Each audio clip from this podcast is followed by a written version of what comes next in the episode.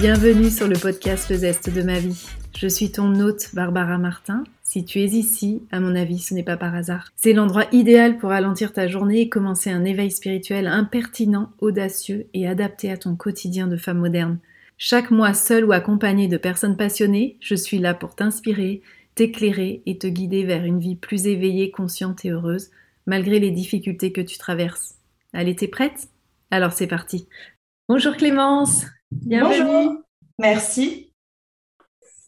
Euh, alors, on va commencer euh, cet échange. On, avait, on a déjà quand même un petit peu discuté avant, mais bon, on reprend ça tranquillement. Est-ce que tu peux te présenter avant qu'on commence euh, ben, le, cet échange? Oui, bien sûr. Nous en dire plus ce que tu fais. Oui, tout à fait. Alors moi, je m'appelle Clémence, j'ai 27 ans. Je suis praticienne en detailing et en hypnose, donc thérapeute principalement. Et euh, je suis aussi atteinte du syndrome des ovaires polykystiques, d'où ma présence aujourd'hui avec toi. Voilà, c'est ça. C'est marrant parce que quand on s'est euh, contacté, au début, je t'ai contacté vraiment pour euh, ce qui était plutôt ta pratique. Mhm. Et c'est après coup que tu m'as dit que tu étais atteinte des ovaires polykystiques. Et enfin, c'est marrant parce qu'à chaque fois que je, contacte quelqu'un, il y a toujours un, lien avec, bah, avec, ce que je fais, avec la partie dans laquelle je travaille. Et je, je trouve ça je trouve ça fou au niveau énergie. On va parler des énergies justement. Donc en fait, on s'attire comme ça, il n'y a pas de hasard, c'est ça.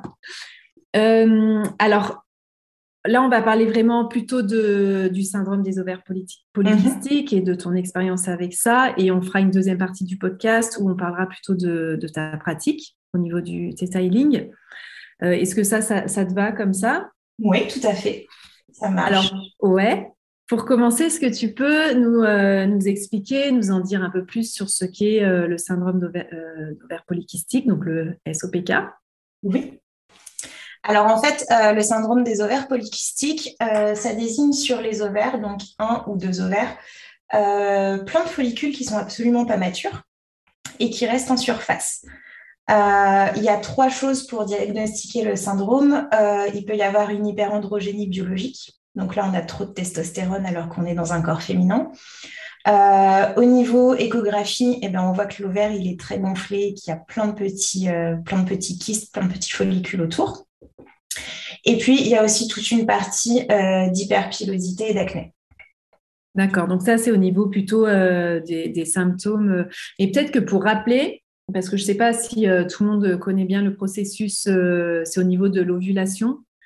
Ouais. Voilà, c'est-à-dire que dans un, enfin, quand on n'est pas atteint du syndrome d'ovaire polykystique, il y a un follicule euh, qui va se former, un follicule mature, et puis ensuite, il va euh, éjecter un ovule qui va aller rencontrer un spermatozoïde. Enfin, voilà, en gros, grosso modo, voilà l'histoire euh, de l'ovulation et de la création, comment on fait les bébés. Dans le syndrome d'ovaire polykystique, de ce que tu nous racontes, en fait, tu as plein de petits follicules qui se qui, qui, en fait, qui, poussent en même temps, quoi, qui se développent en même temps sur l'ovaire. Voilà, ils se développent sur l'ovaire. Euh, Mais est-ce qu'ils deviennent matures ou est-ce qu'ils restent des, petits? Ils ne deviennent pas matures, ce qui cause l'infertilité. D'accord.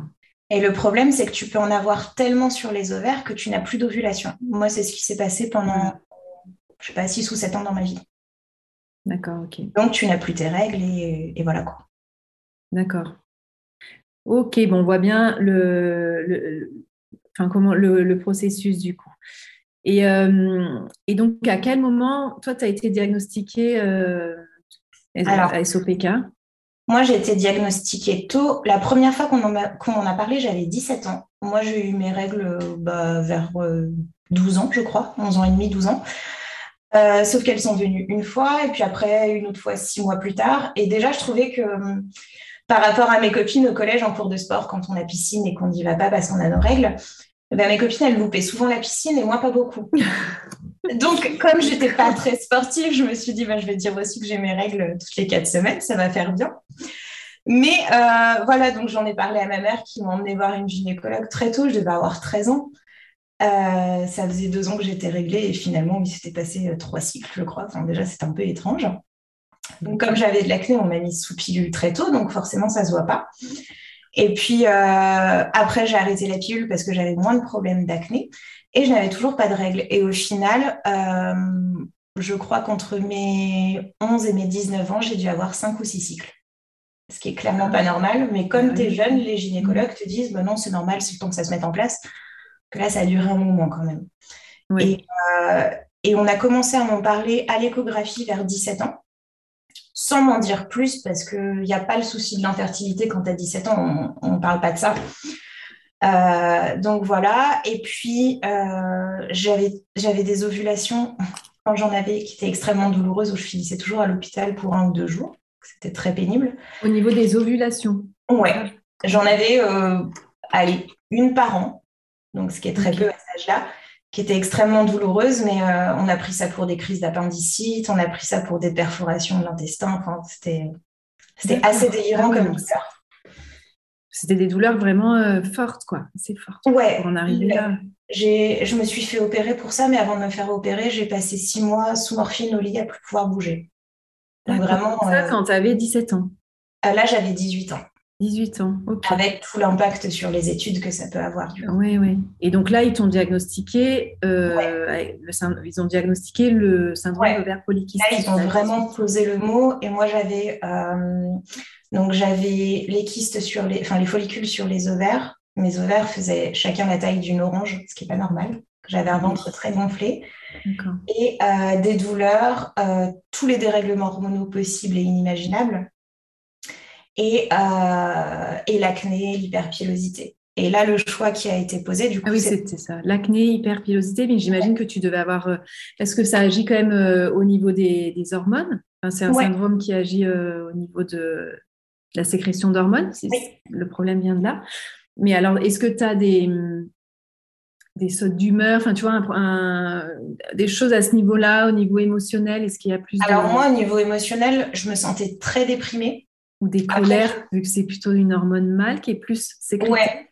Euh. Déjà, j'étais impulsive et euh, déprimée en colère. Je ne sais pas si c'est imputable aux hormones ou si c'est imputable au fait qu'à 18 ans, on me dit que tu n'auras jamais d'enfant. Oui, il y a, je pense que c'est un mélange des deux. Et puis, du coup, la solution. Ah oui, euh, excuse-moi, je te coupe, mais là, de ce que tu viens de dire, c'est qu'à 18 ans, ils t'ont fait le syndrome SOPK et en même temps, donc, ils t'ont dit. Euh, ah oui, moi, c'était. Que tu n'auras jamais d'enfant. Ouais, c'était quelques jours avant mes 18 ans. Ah, sympa, d'accord. Parce que c'était c'était un stade hyper élevé. Euh, et, le truc qu'ils m'ont proposé, c'est euh, de me mettre en ménopause précoce, donc de façon artificielle, où là, tu prends des hormones en fait qui euh, inhibent toute la testostérone.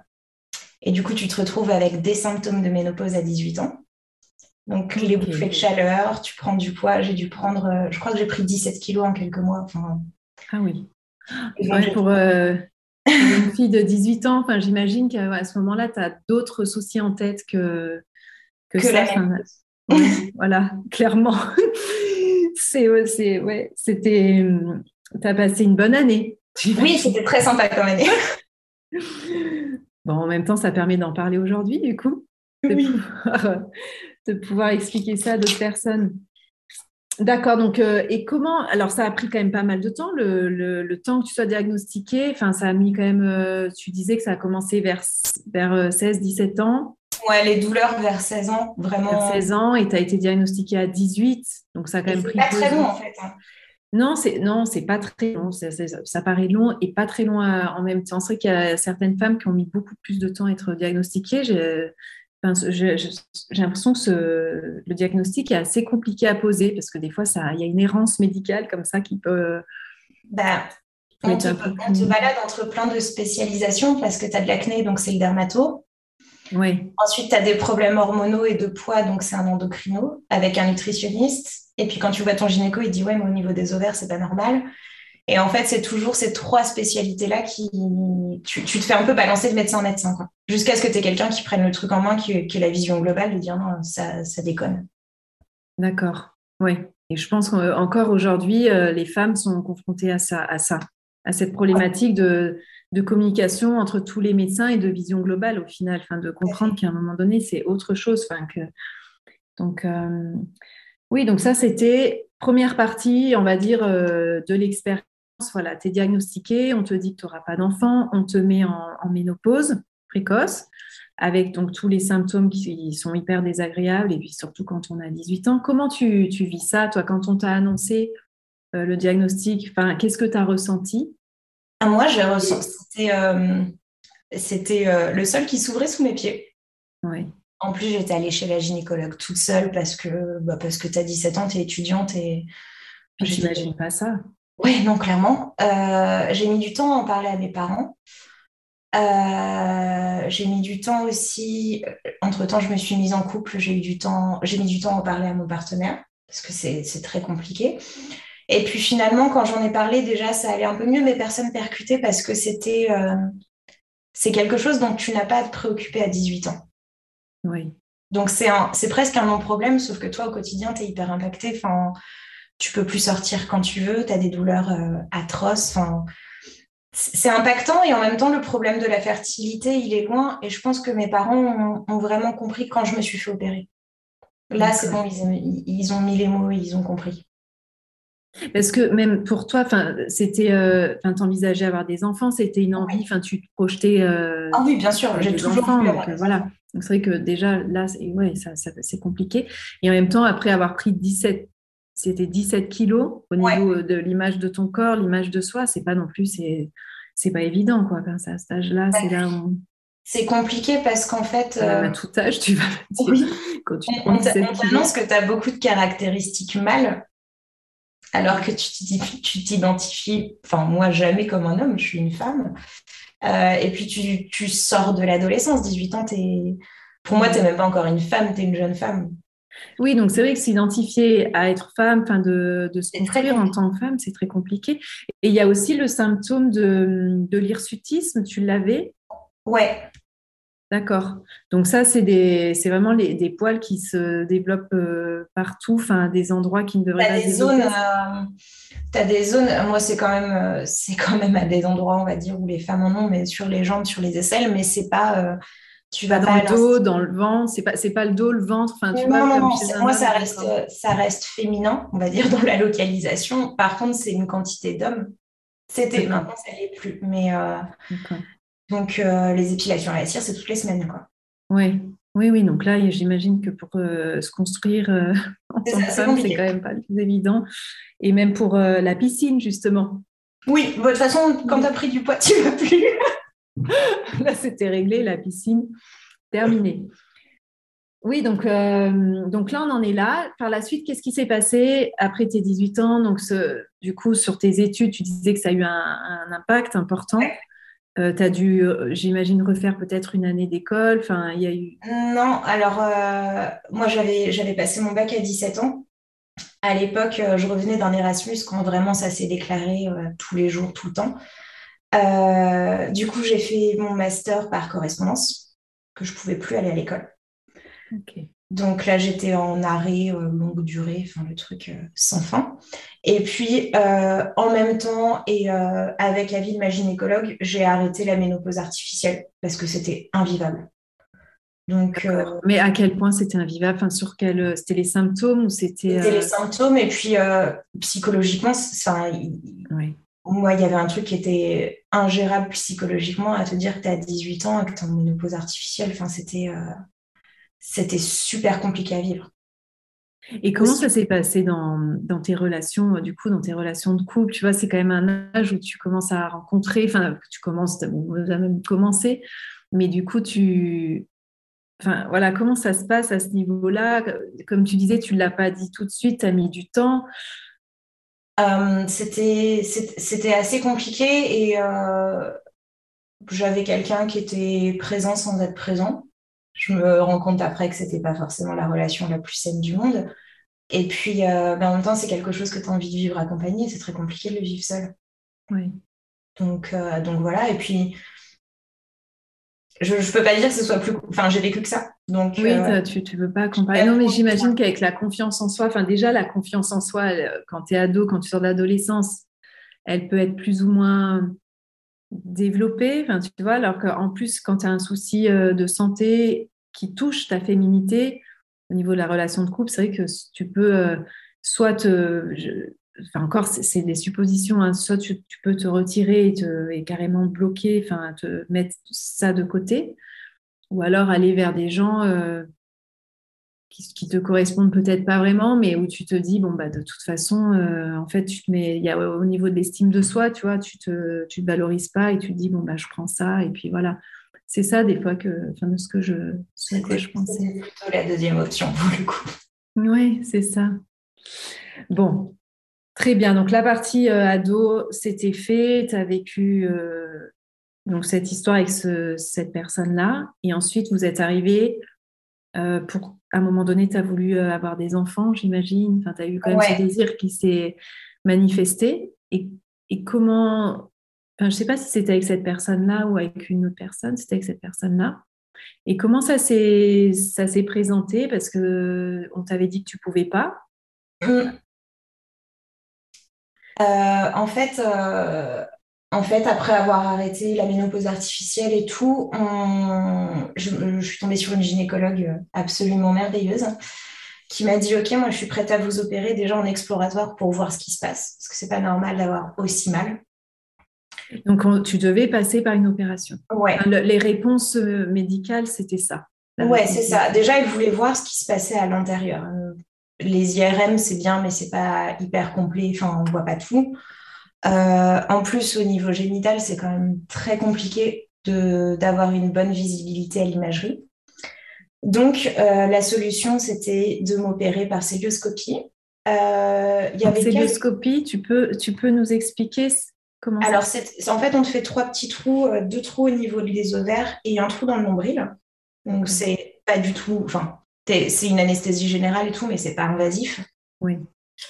Euh, et donc là, en fait, c'était une célioscopie exploratoire et le plan de l'opération, c'était euh, déjà de, de, retirer un ou deux points d'endométriose hyper léger que j'avais pour me soulager un minimum, et puis d'aller voir les ovaires. Et elle m'avait dit que si c'était trop abîmé, on les enlevait.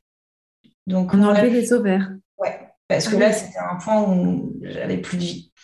Euh, moi, enlever les ovaires, j'étais pas très, pas très OK pour qu'on me le fasse sans que je le sache. Donc, je lui avais ah dit bah non, mais s'il y a une ovarectomie, elle se fera dans un deuxième temps, mais je vais être réveillée, je vais pouvoir décider. Parce que bon, j'ai quand même 19 ans là. ah oui, là, tu avais 19 ans, c'est ça, on en est. Donc, euh, donc voilà. Et finalement, euh, quand elle m'a opérée, donc elle a vu, euh, j'avais une cinquantaine de follicules sur chacun des ovaires. J'avais un ventre, le, ventre d'une femme enceinte de 400 mois, tout le temps. D'accord. Très, très pénible. et du coup, en fait, elle a réussi à enlever tous les follicules et elle en a profité pour perforer les ovaires et pour permettre des ovulations naturelles. Et quand je me suis réveillée, elle m'a expliqué tout ce qu'elle avait fait en me disant devant ma mère, mais de toute façon, vous n'aurez pas d'enfant et le plus simple, c'est éventuellement de congeler vos ovules et de tout enlever parce que ce sera au mieux, on m'annonçait une FIV et on n'était pas sûr que la FIV tienne. Oh ça me fait des frissons tellement c'est difficile à encaisser. Euh, enfin. voilà, donc ben, j'ai dormi à l'hôpital, je suis rentrée chez moi le lendemain matin euh, un peu euh, un peu patraque parce que c'est toujours fatigant.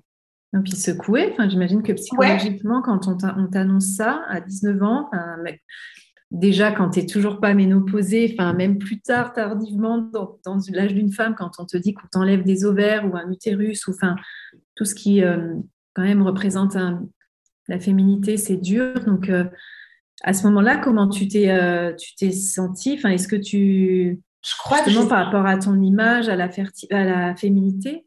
Je crois que j'étais déconnectée.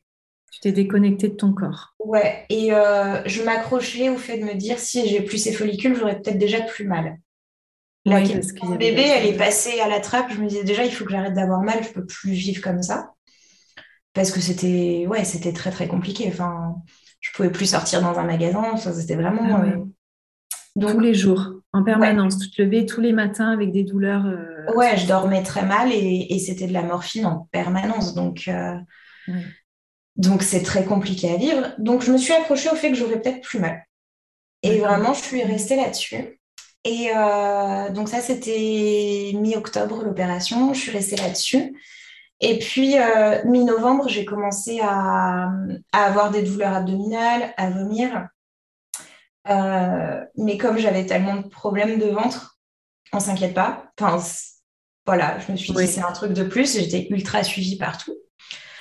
Et puis quand même, euh, cette gastro, elle a duré trois semaines, un mois. Euh. Ah oui, tu pensais que c'était une gastro Gastro ou un truc bizarre, mais D'accord. Et puis euh, le matin de Noël, j'étais encore malade. Et là, ma mère m'a dit, mais tu serais pas enceinte par hasard Mais moi, ça me paraissait tellement impossible. Oui. Il n'y avait pas possibilité. Et puis en fait, deux minutes plus tard, en faisant un test de grossesse, où j'étais très enceinte. Donc, D'accord. Le miracle de Noël. Le miracle de Noël. Donc ça, c'est en fait, c'est le fait d'avoir. Euh, c'était un drilling que tu as fait. Ouais. C'est le fait d'avoir fait un drilling. Ouais. D'avoir euh, pu percer. Euh, c'est surtout un gros, gros coup de bol par rapport à ce qui était annoncé. Oui, un gros coup de bol, mais grâce à ce qu'elle avait fait. Finalement, cette opération, elle a, servi, elle a servi à ça, parce que sans ça, peut-être que.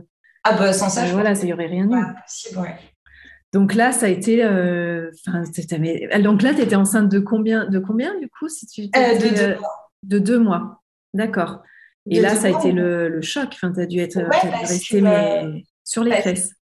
Ben oui, puis je m'inquiétais pas de l'absence de règles parce que j'en avais jamais. Ah oui. les symptômes abdominaux, bah, j'en avais toujours. Donc il n'y avait rien de. Si tu veux, il y avait, à part les nausées.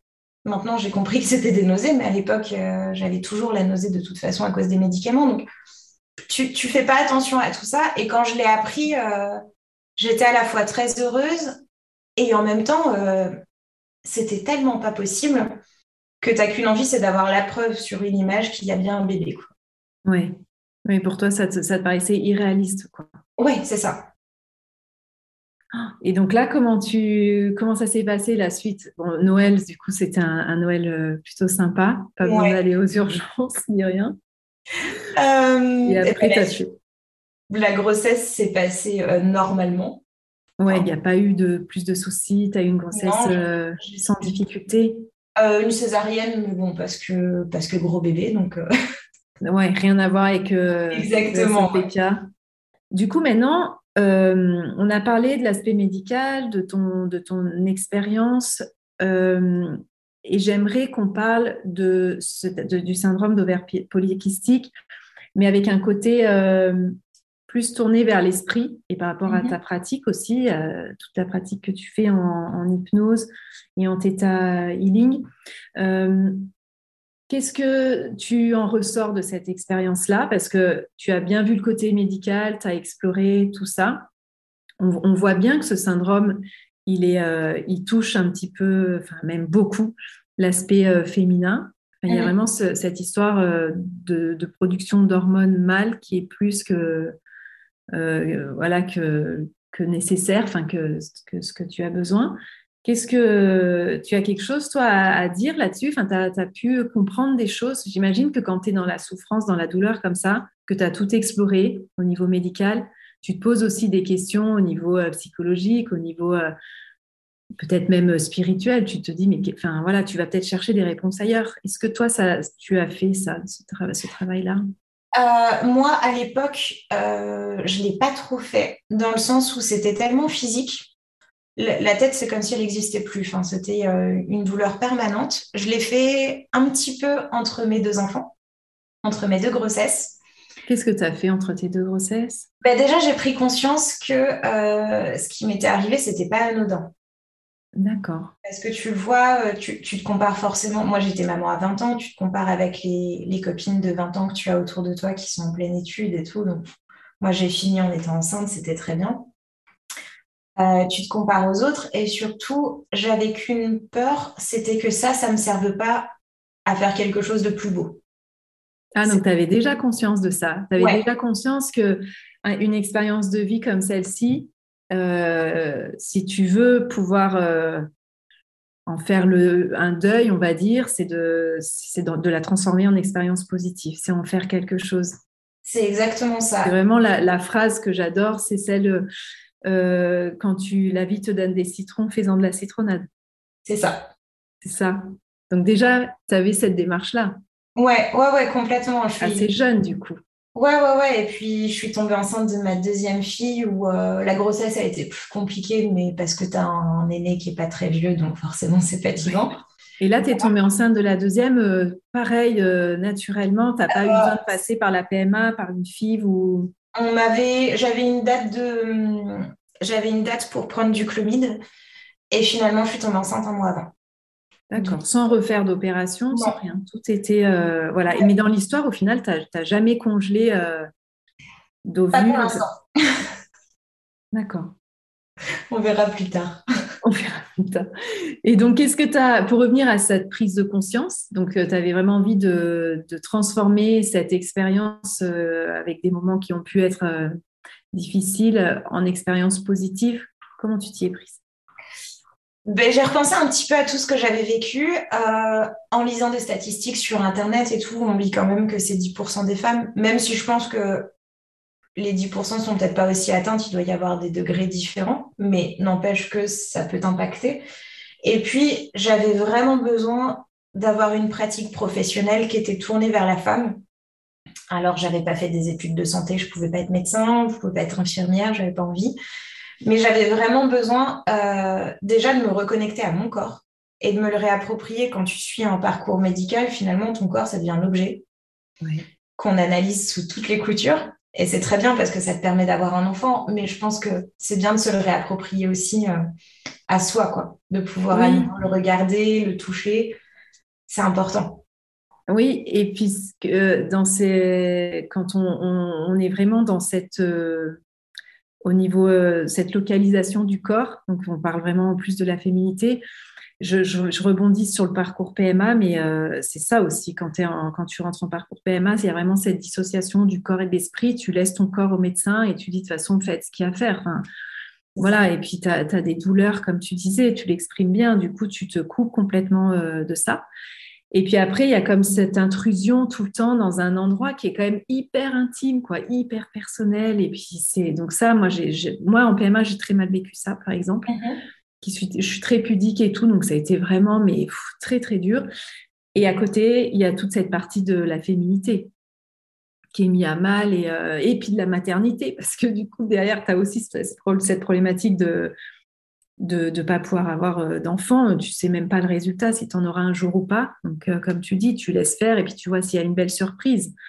Donc, effectivement, c'est se reconnecter d'abord à ton corps, de, de, réassocier, de réaligner en fait ton corps, ton esprit. Moi, j'ai eu besoin de ça parce que euh, j'ai eu le sentiment d'avoir loupé quelque chose, d'être passé de la case ado à la case maman. Oui, c'est vrai. Mm. Mais la case vie de femme, euh, là j'ai 27 ans, c'est bon, maintenant je considère que je vais commencer. Mais tu vois, j'ai eu un truc où j'ai sauté une étape. Et du coup, après avoir eu mes deux enfants, je me disais, bon, la case maman, c'est coché, c'est bon, j'ai mes deux enfants, ça me va, c'est un miracle et ça me convient parfaitement. Par contre, il est peut-être temps de t'attaquer un peu à ta vie de femme pour savoir ce que ça fait que d'être une femme, quoi. Oui. Euh, moi, j'ai eu de la chance, la grossesse, ça m'a hormonalement, en tout cas, euh, ça m'a guéri au moins sur du moyen terme. Donc, pour l'instant. Alors, attends, juste quand tu dis ça, c'est que ça t'a guéri, c'est au niveau des symptômes, tout ça, ça a calmé euh, le syndrome. Bah, la, grossesse, comme ça endort tes ovaires. Oui. Besoin de fonctionner. Moi, j'ai eu euh, deux grossesses en deux ans, en trois, deux ans et demi. Donc, forcément, ils sont au repos un bon moment, plus un peu d'allaitement. Et euh, du coup, là, pour l'instant, je suis à peu près tranquille. Parce que là, ils sont petits encore. Quel âge euh, ils ont euh, Ma grande, elle a 6 ans et demi maintenant et ma deuxième, elle a 4 ans et demi. D'accord. Donc là, le syndrome n'est pas encore revenu. Il commence gentiment, mais. Il commence gentiment. Mais ça va. En tout cas, il t'empêche pas pour le moment de vivre? Non, pas du tout, pas du tout. et puis, je le vis différemment maintenant que j'ai des enfants. Dans le sens où être infertile, une fois que tu as eu tes enfants et que tu as la sensation que cette partie-là de ta vie, elle est à peu près passée, c'est beaucoup plus simple à, gérer. Oui, si jamais tu devais retourner, euh, faire, enfin, avoir une opération et euh, qu'on enlève les ovaires, euh, ça serait quand même, c'est quand même un petit peu plus simple à gérer quand tu as déjà eu tes enfants, j'imagine. Que... Ouais, et puis, et puis bah, le fait de les avoir eu tôt et rapprochés, Maintenant, la grande, elle est en primaire, je m'imagine plus dans les couches et dans les poussettes. Quoi. Je trouve que c'est une partie qui est passée, mais c'est pas un... C'est pas un deuil difficile à faire. Or, parfois, c'est un petit pincement de cœur quand tu retrouves un pyjama taille naissance, mais euh, c'est normal. Mais tu te rends compte que tu as accès à plus de liberté qu'il y a quelques années et c'est pas, c'est pas négligeable. Oui. Oui, puis maintenant, tu vas t'attaquer à cette partie de, vie de femme. Exactement, oui. Donc, il y a de quoi faire là aussi. Hein. Oui, oui, oui. là, il y a du boulot. Et, euh, et ouais, je pense que effectivement, rééquilibrer en termes d'énergie, enfin, toi, tu pourras plus nous, en parler, mais euh, ce rééquilibrage entre une énergie féminine et masculine, euh, après, je pense que chez toute personne, cet équilibre est difficile à, avoir. Euh, alors, chez une personne comme toi qui a eu le, syndrome des ovaires polykystiques ou même une. Ouais, voilà, j'allais dire autre chose, mais non, enfin voilà, chez une personne qui a eu des, un syndrome d'ovaires polykystiques, j'imagine que c'est encore plus dur vu que le masculin a vraiment pris une grande place. ça ne doit pas être évident. Est-ce que alors, est-ce que tu peux nous parler un peu plus de, ça? C'est une question là que je, voulais te poser justement. C'était par rapport à la symbolique des ovaires. Donc euh, voilà, on parle bien des ovaires depuis le début. Hein. la problématique vient de, là avec les hormones, euh, les hormones masculines. Euh, les ovaires qui peuvent symboliser la féminité ou la créativité, voilà, qui permettent la, la, fécondation et la procréation. Est-ce que alors attends, je ne sais plus exactement comment je voulais tourner ma question.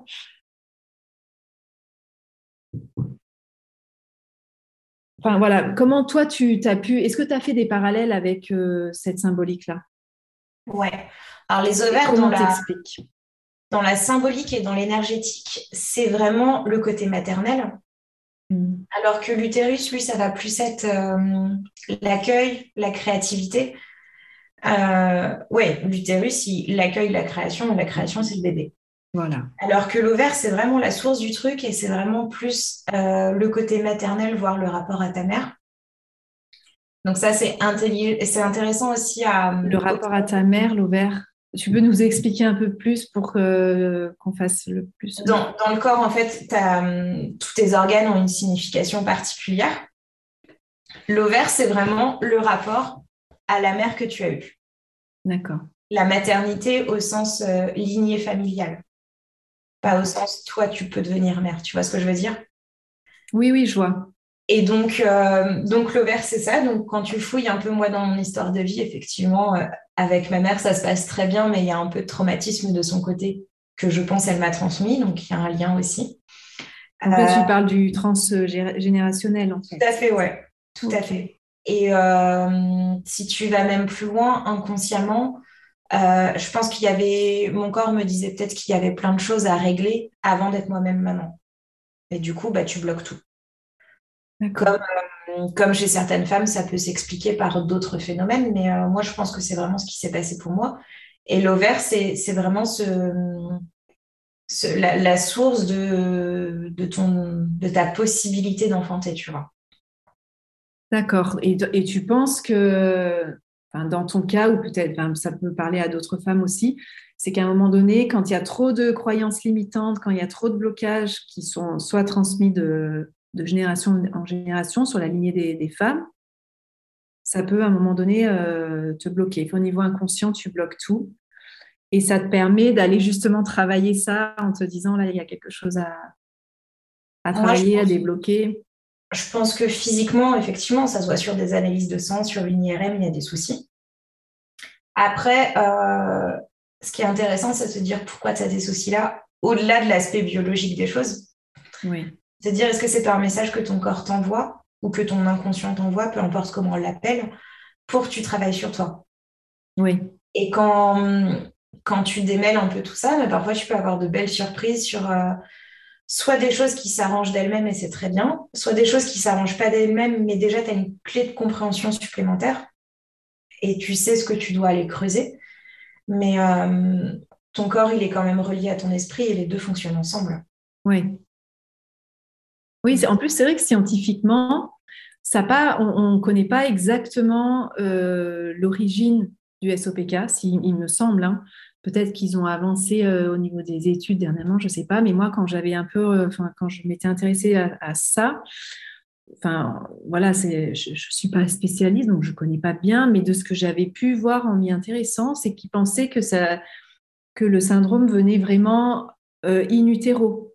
C'est-à-dire que le fœtus était prédisposé déjà à développer ce syndrome-là. Ouais. Mais, on ne sait pas exactement euh, non plus pourquoi. Alors, quand euh, c'est vrai que c'est intéressant dans ces cas-là d'aller voir euh, ailleurs, comme tu dis, au niveau d'une symbolique, au niveau plus de la lignée transgénérationnelle, au niveau psychologique, ce qui peut se passer. Et c'est ce que tu as fait. Ouais. ça t'a permis. Est-ce que toi, ça t'a permis de, alors on va pas dire de fermer, de clôturer un chapitre parce qu'on reste quand même toujours un peu marqué par des choses comme ça, mais est-ce que ça t'a permis d'évoluer, du coup de, transformer tes citrons de la vie là en, en citronnade? J'imagine que oui, que maintenant tu es. Euh, ouais, parce que ah bah, déjà j'en parlais librement avant, j'aurais pleuré. oui. Là, je rigole. Et puis, euh, non, je pense que ça te marque, mais moi en tout cas, ça m'a marqué en bien. Oui parce que tu sais de quoi tu es capable, tu sais de quoi tu n'es pas capable, et c'est super aussi de connaître ses limites. Et puis surtout, la vraie force de tout ça, c'est de, bah, d'en faire, euh, d'en faire un atout après. Euh, alors déjà sur le côté hyper perso, j'ai deux filles. Je pense qu'à l'adolescence, je serais plus, plus sensible à certains signes qu'on l'a été pour moi parce que tu sais ce que c'est, donc tu, prêtes forcément attention au truc quand tu vois que ouf, il y a un petit, truc à régler.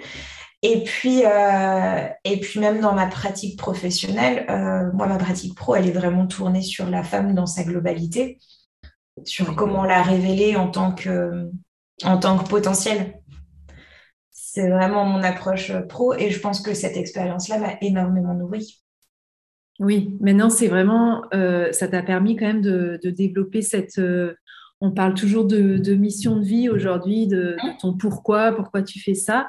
Toi, c'est vraiment, tu travailles beaucoup autour de la femme, euh, pas forcément dans des, dans des syndromes, ni d'ovaire polycystique ou d'endométriose ou, pas trop de, PMA non plus. Tu vas travailler avec d'autres problématiques. Euh, est-ce que tu peux nous, dire un peu ta cible? Parce que, Après, je sais que tu fais un peu de tout, puisque moi, je suis venue te voir euh, aussi pour une séance de detailing dont on parlera euh, plus tard. mais du coup, voilà, quelles sont un petit peu les femmes qui viennent te voir? Et qu'est-ce que tu.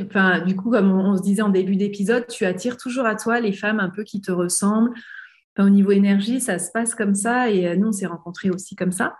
Est-ce que ça, tu peux nous en toucher un mot sur euh, par rapport à ta pratique? Alors moi, du coup, euh, les femmes que j'attire, parce que j'attire très peu d'hommes dans ma pratique pro, les femmes que j'attire, c'est surtout des femmes qui ont été victimes d'abus de toutes sortes. Souvent, c'est des abus sexuels, donc on revient au côté quand même euh, rapport au corps.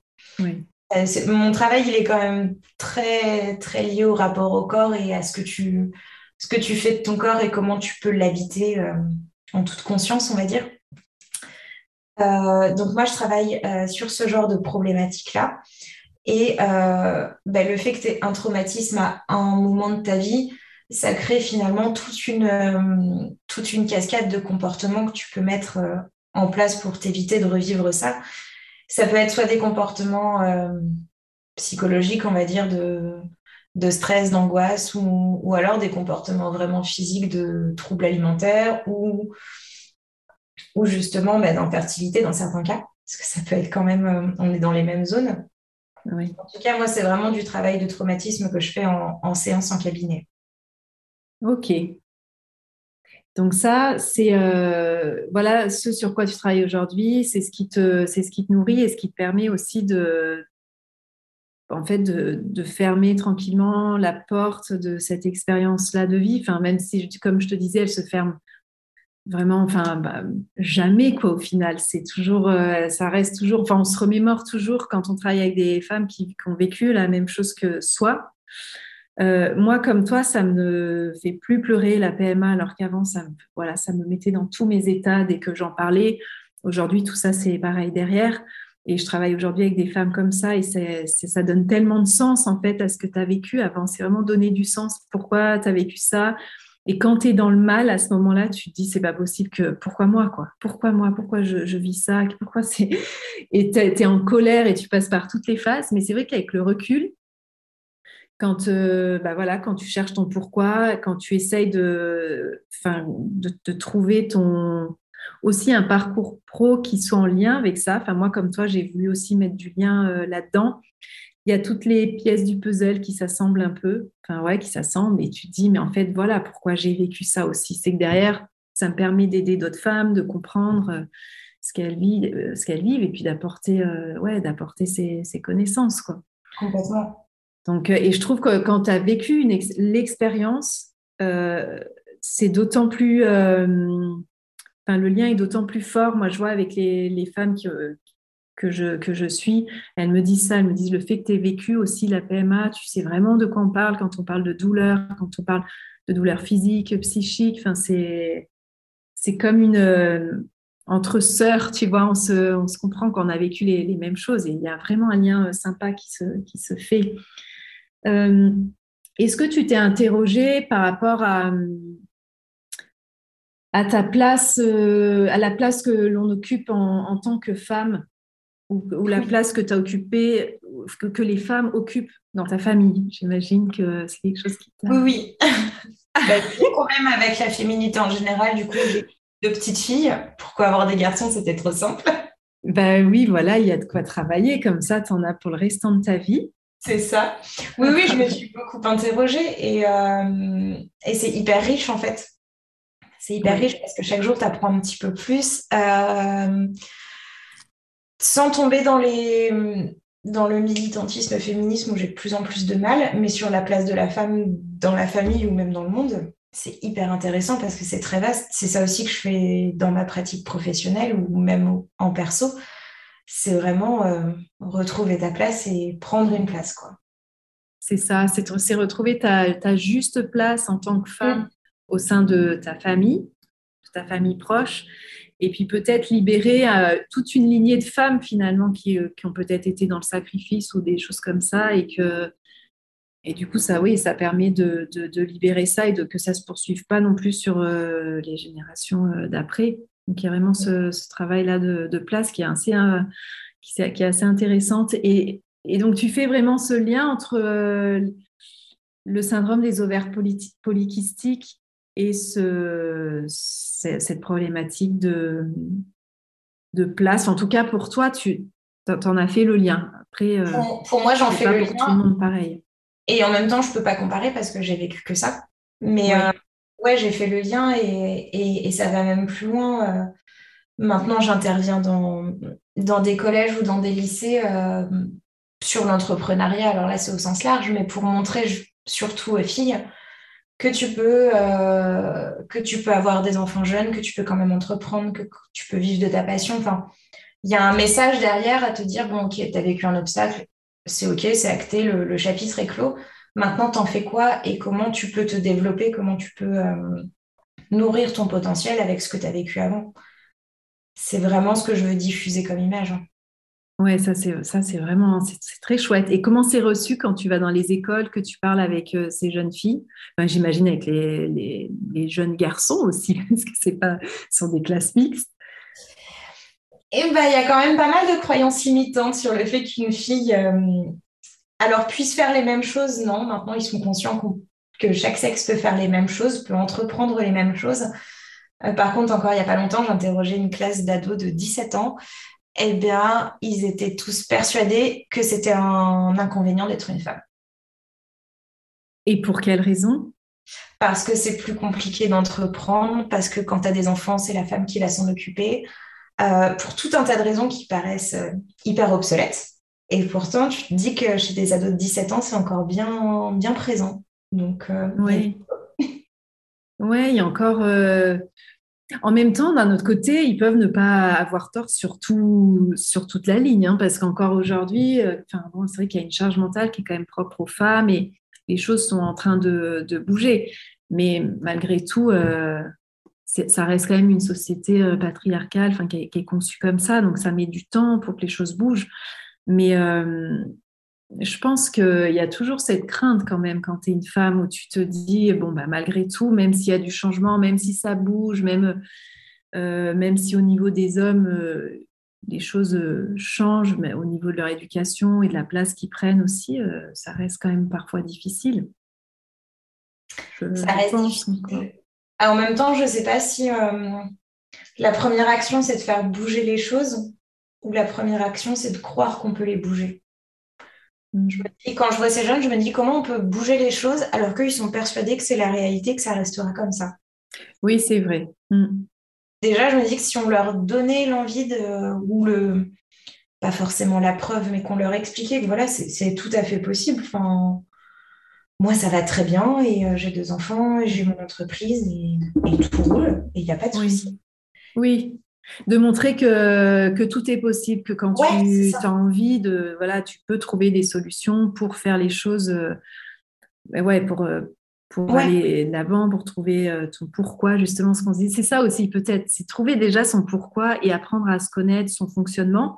Et malgré euh, ton parcours de vie, peu importe ce qui t'arrive dans ton parcours de vie, soit tu vas le prendre comme un échec, soit tu vas le prendre comme une étincelle qui va t'allumer le feu, tu vois, mais le feu dans le bon sens, c'est-à-dire euh, qui, va, allumer même ta flamme intérieure, tu sais, cette petite pulsion de, vie que, que, tu, que tu as et que des fois tu perds souvent quand tu grandis, quand tu deviens adulte.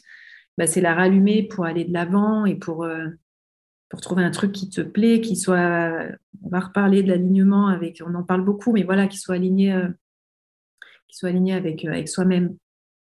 Oui, et puis je pense que quoi que tu vives ou que tu subisses, tu as toujours ton libre arbitre. C'est vrai. Tu n'as pas forcément le choix des événements que tu subis, parce que parfois on ne demande pas ton choix, on ne demande pas ton consentement. En revanche, tu as toujours le choix de ce que tu vas en faire.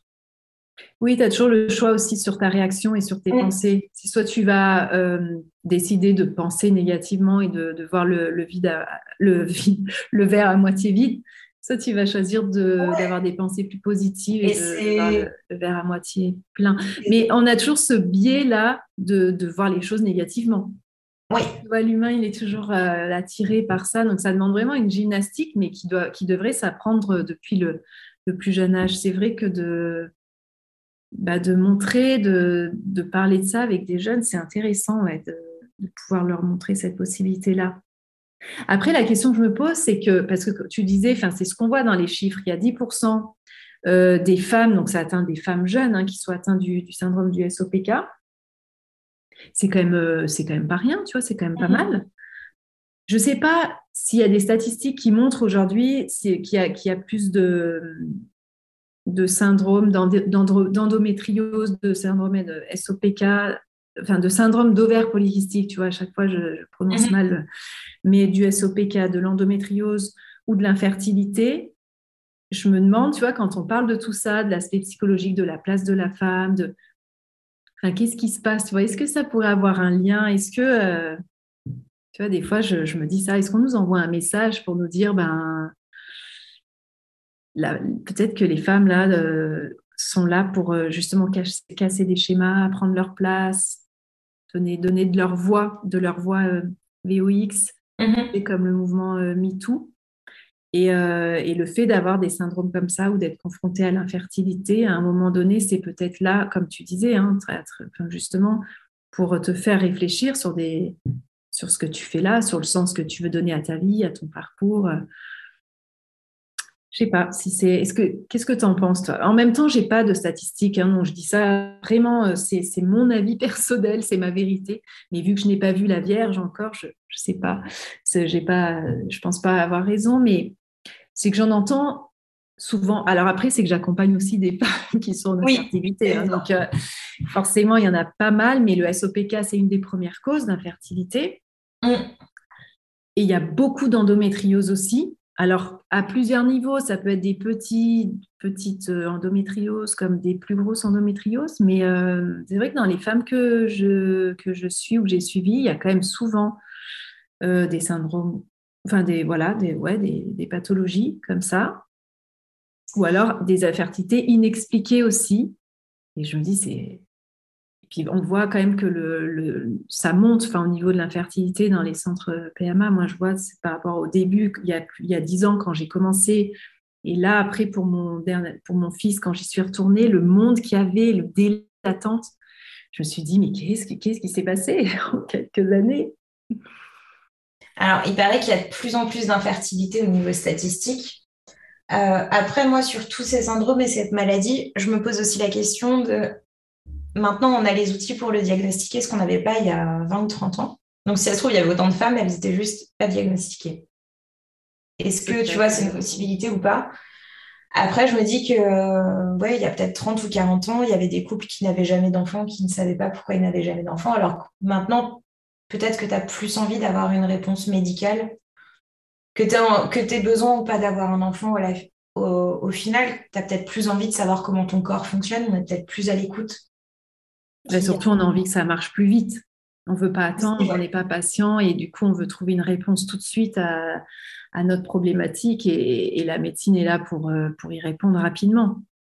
Ouais, mais euh, je, oui, je pense qu'il y a plus de diagnostics maintenant et, effectivement, tu es peut-être. Euh, moi, je m'interroge sur le l'âge en PMA parce que tu as aussi beaucoup de femmes maintenant qui attendent parce que bah, tu as envie de faire une carrière, tu as envie de faire des choses comme ça, puis qui attendent tellement qu'elles ont besoin d'une aide médicale après. Oui, alors ça, clairement, l'âge, c'est un des, un des critères, euh, c'est vraiment le, le critère qui fait qu'il y a beaucoup d'infertilité. C'est l'âge de la femme qui a reculé et, qui a, et ça augmente euh, le taux d'infertilité. Ça, c'est clair, c'est sûr. Euh, c'est sûr. Après, on voit quand même Ouais, enfin moi c'est ce que c'est un peu l'impression que j'ai à chaque fois que, que je j'échange avec une femme en ou alors c'est celles qui qui viennent comme on se disait, tu vois, j'attire et je, ça vient à moi comme ça. C'est il y a toujours du SOPK, de l'endométriose. Il y a aussi non, il y a maintenant il y a quand même aussi pas mal de d'infertilité masculine. Mmh. Donc au final, il y a c'est un peu c'est vrai que je c'est un peu c'est un peu tout mélangé mais c'est avec tout ce qu'on entend sur euh, la place du féminin, tout ce mouvement de la voix du, féminin, des femmes, tu sais, qui en ce moment, et, du coup, je, faisais un parallèle, mais peut-être qu'il n'a pas du tout lieu d'être, de me dire, est-ce qu'il y a des syndromes, qui, euh, des, pathologies comme ça, féminines, qui augmenteraient pour aller dans ce sens-là et que la femme reprenne une juste place? Sans dire que l'homme n'a pas sa place, hein, bien sûr. Lui va prendre aussi sa place, tu vois, chacun son tour. Enfin bon, bref, non, ça c'est une réflexion que j'ai. Euh, on pourrait partir très loin, tu vois, là-dedans. Donc, c'est encore un, autre sujet. Euh, je vais finir sur mes questions et puis euh, voilà, je vais finir sur mes questions comme ça, on pourra faire une deuxième partie sur plutôt sur le, ta, ta pratique du detailing. donc, ce que je voulais te, te poser comme question, c'est est-ce que, voilà, toi, quand euh, aujourd'hui, donc tu disais que, ton, que tes symptômes ne sont pas trop revenus, mais est-ce que aujourd'hui, tu fais un peu de ta pratique de l'hypnose, euh, du detailing, enfin, sur toi? Est-ce que ça, ça t'a aidé? Est-ce que ça t'aide au quotidien? Oui, parce que, euh, alors de temps en temps, il y a des douleurs quand même. Donc, mais voilà, je pense que ce sera toujours un petit peu. Euh, pour la gestion de la douleur, c'est pas mal. Et puis surtout, euh, alors c'est pas forcément des séances protocolaires, j'ai envie de dire que je me fais à moi-même, mais ça va plus apporter une ouverture d'esprit, à te dire, ok, là, il y a un sens. Il y a un sens, ça t'apporte une écoute du corps aussi, parce que maintenant, j'ai des cycles qui sont réguliers, mais des ovulations qui sont douloureuses. Donc, tu sais qu'à certaines périodes du mois, tu vas être peut-être moins performante, tu vas avoir besoin de plus te reposer. Euh, bah, c'est des périodes où tu vas peut-être pas caler de rendez-vous avec des clients parce que tu sais que pendant quelques heures, ça va être assez inconfortable. Et je pense que tout ça, je le vis bien mieux, je le vis avec détachement parce que je fais ce métier, ce métier-là, pardon. D'accord. Plus d'écoute et, euh, et, et, être attentive aussi. D'accord. En plus, là, du coup, tu t'es quand même créé ton métier sur mesure, donc ce qui permet vraiment d'être à, ouais. d'être à ton écoute. C'est sûr que quand si tu as un job plus euh, avec des horaires enfin, particuliers, que tu dois être euh, présente à certains moments, des fois, tu n'as pas le choix d'être là. Donc, c'est vrai que tu t'es vraiment construit en fait ton mode de vie sur mesure qui, qui aille aussi avec, euh, avec les besoins de ton corps. Peut-être d'avoir plus de repos, d'avoir des jours où tu ne peux pas travailler ou moins. Mon rythme, il va surtout avec les besoins de mes enfants. il y a aussi les enfants par-dessus. Plus que mon corps. non, mais quand. Pardon. Euh, oui, forcément, tu, bah, tu, tu, tu, sais un peu combien c'est important de ne pas être au bout du bout, quoi. Oui, de ne pas arriver au bout du rouleau. Ça t'a ça, vraiment permis d'avoir une connaissance de ton corps, ah oui, de ton fonctionnement. cette expérience-là, quand tu voilà, quand es quand tu arrives à te dissocier comme ça du corps et de l'esprit, et ensuite tout ce travail de se réaligner, bah, c'est un travail d'introspection qui permet vraiment de, de retourner à, même de, même pas de retourner, d'aller à la, rencontre de son petit être au fond de nous là qui est tapis depuis longtemps. Tout à fait. Et qui attend ça qu'on vienne le chercher pour, euh, pour se sentir bien, pour le faire, euh, pour le faire euh, briller quoi. D'accord, donc ça c'est ce que tu c'est ce que tu fais. La dernière question que je vais te poser avant qu'on termine cette interview, c'est si tu on rembobinait le film que tu remontais euh, devant la Clémence euh, d'il y a plusieurs années, à l'époque où tu as été diagnostiquée, on va dire, mhm. qu'est-ce que tu lui aurais euh, dit à cette Clémence-là? Tu vois Qu'est-ce que pour, pour justement la, l'apaiser, enfin, voilà, pour apaiser cette clémence-là, qu'est-ce que tu lui dirais aujourd'hui? Je ne sais pas si c'est clair ce que je dis. c'est une très bonne question qui demande de la réflexion. Euh, non, je pense que je lui dirais de prendre à cœur tout en laissant couler. Je lui dirais euh, un truc un peu, euh, un peu perché en lui disant ce qui doit arriver arrivera et stop quoi. Te mets pas une pression de malade et juste euh, accueil. Je pense que quand tu es dans la résistance, c'est beaucoup plus compliqué. Oui, ouais, c'est sûr. Après, c'est vrai que quand tu es dans le mal, sur le coup, quand on te dit ça. Ah, tu as envie de claquer l'autre. Ah ouais, tu as vraiment envie de, le baffer. Mais en même temps, c'est avec le recul, quand tu ressors des expériences comme ça, c'est tout le temps ça qui revient. C'est tout le temps ce que tu te dis, que tu te dis, bah voilà, en fait, laisse faire. Et effectivement, ne sois pas dans la résistance. Et mais toi, à ce moment-là, qu'est-ce que est-ce qu'il y aurait quelque chose que tu aurais aimé qu'on te dise?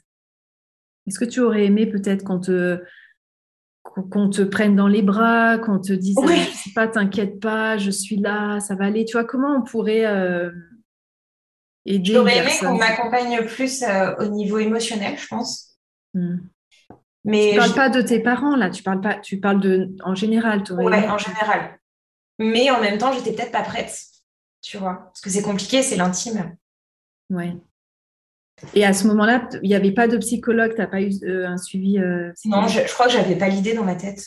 D'accord. Donc euh, voilà, il n'y a pas eu de suivi psychologique ou tu n'avais pas idée? Et est-ce qu'aujourd'hui, tu, c'est ce que tu lui dirais peut-être à cette Clémence, c'était de travailler sur ses émotions? Je dirais parce que à l'époque, mes médecins m'avaient dit une ou deux fois, m'avaient suggéré de me faire accompagner et tout. Mais euh, c'est dans un tel truc où tu dois toujours prouver ta douleur, entre guillemets, ta douleur physique, à dire voilà, j'en peux plus, il faut trouver une solution. Que quand on te dit ça, tu te dis ah, mais ils vont croire que c'est juste dans ma tête et ils vont pas faire le nécessaire. Moi, c'était une crainte. Euh, donc, on me l'a suggéré une ou deux fois, je me souviens. Mais c'est passé, euh, c'est passé clairement au-dessus de moi, ça m'a pas impacté en fait.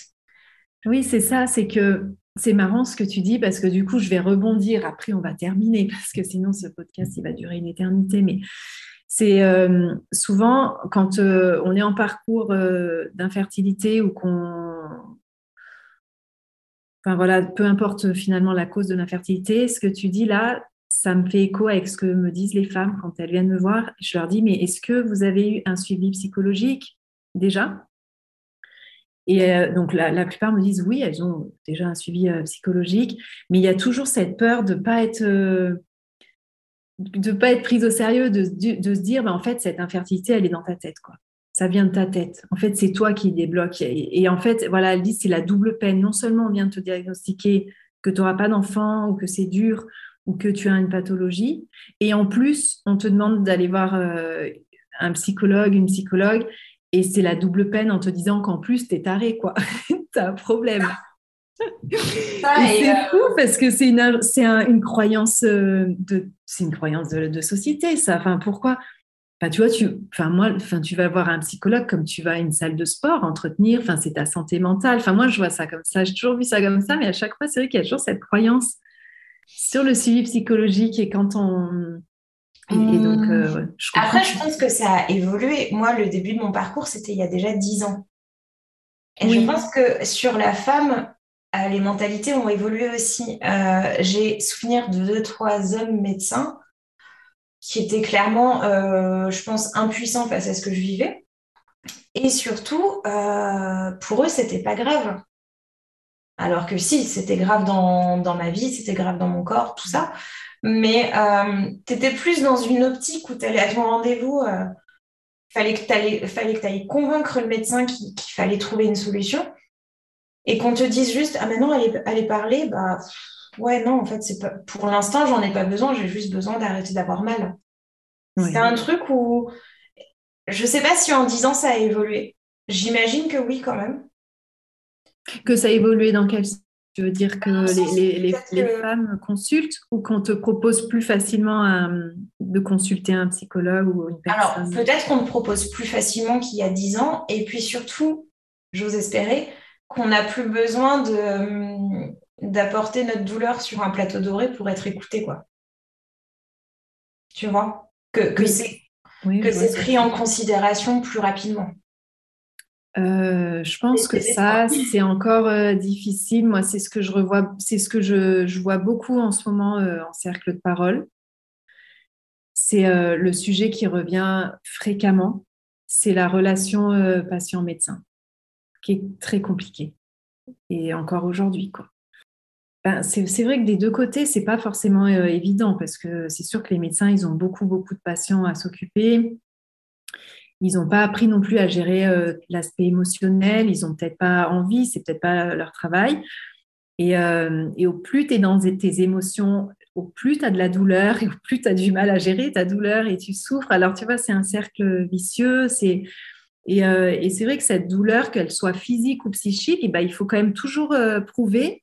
Hein? Et en même temps, si tu vas trop loin, on va te dire oulala, là là, ça va pas du tout. Euh, après, d'un coup, ça va prendre des proportions. En fait, il y a toujours ce juste milieu à se dire, enfin, je suis suis pas dingue, mais en même temps, j'ai mal, mais en même temps, euh, je peux continuer mes traitements. Enfin, tu vois, c'est toujours, en fait, euh, de laisser la responsabilité à la personne et l'autonomie de, dire, de prendre en charge sa douleur, sa souffrance et de, lui permettre de l'exprimer à son niveau sans qu'un médecin dise bon bah alors si tu en es là alors tu vas aller consulter euh, euh, la psy on va arrêter ton traitement euh, parce que tu as l'air trop mal. Ou alors enfin tu vois c'est toujours des, suppositions des interprétations par rapport à la douleur que la personne ne vit pas finalement. Mmh. j'ai l'impression que c'est encore un petit peu comme ça. Ouais et puis quand tu as trouvé un praticien enfin moi, ça va faire 10 ans que j'ai la même gynécologue et elle est à 400 km de chez moi, mais c'est pas grave. Je la garde parce que j'ai testé hein, ailleurs, mais euh, non, c'est pas ce qui me correspond. Oui, je pense que ça, c'est le, plus important, c'est vraiment de trouver le bon praticien, la, bonne gynécologue. Il faut qu'il y ait un lien vraiment, euh, vraiment fort avec, euh, avec cette personne-là. Mais bon, c'est vrai que c'est dommage. Je ne sais pas si ça, ça. Enfin, moi, en tout cas, ce que je constate là aujourd'hui, c'est que ce problème de relation médecin-patient, elle est, encore là. Après, de ce que tu dis, de la prise en, considération de la douleur physique à proprement parler vraiment forte, euh, au point de prendre la morphine comme tu l'évoquais au, départ, ça, je ne peux pas répondre à cette question. Je n'ai pas eu de cas comme ça, euh, de douleur aussi forte euh, donc voilà. Et bien en tout cas, je te remercie d'avoir fait euh, cette interview, d'avoir partagé avec nous cette expérience qui est quand même intime. Euh, voilà, je, sais que c'est pas évident, mais en tout cas, j'espère avoir fait passer un message et enfin, partager de cette phrase là qu'on disait que quand la vie te donne des citrons, faisons de la, de la citronnade. Je pense que tu es le bon exemple. Donc je te remercie d'avoir partagé ça avec nous. Merci à toi, c'était une bientôt. expérience. À bientôt. À bientôt Clémence. J'espère que cet épisode t'a plu. Si c'est le cas, je t'invite à t'abonner à ce podcast pour rester informé de la sortie des nouveaux épisodes et si vraiment t'as le cœur de m'aider à le faire découvrir, alors laisse-moi 5 étoiles ainsi qu'un petit témoignage pour me dire ce qui t'a plu. Ça va m'aider à faire grandir ce podcast en apportant toujours plus de contenu pour que tu puisses vivre cette transformation positive et surmonter les obstacles dans ton quotidien plus sereinement. Je te dis à bientôt.